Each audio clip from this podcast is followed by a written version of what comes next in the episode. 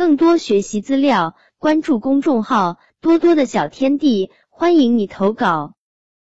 妈妈生气了，网课结束了，来一局小游戏放松一下吧。我乐滋滋的想着，说干就干。我拿出平板电脑，全神贯注的玩了起来。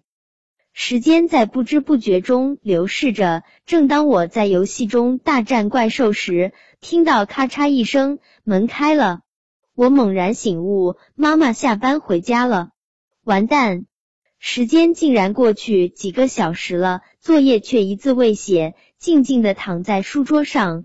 我慌了。连忙拿起笔飞驰恶补，一边拼命祷告，希望妈妈不要发现我没做作业玩游戏，不要发现，不要发现。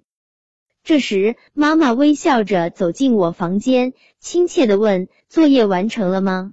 我心虚的不敢抬头，奋笔疾书：“嗯，快了就好了。”妈妈赞许的摸了摸我的头：“哟，今天写的这么认真啊。”半晌，妈妈开始检查我的作业，我的心卡灯一下碎了。妈妈从我手中拿走作业本，大片大片的空白跃入她的视线。她又看了看亮着红色电量的平板电脑，顿时全都明白了。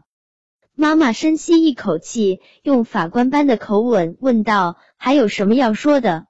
我的头一直低落着，我我支支吾吾半天。我啥也说不出来。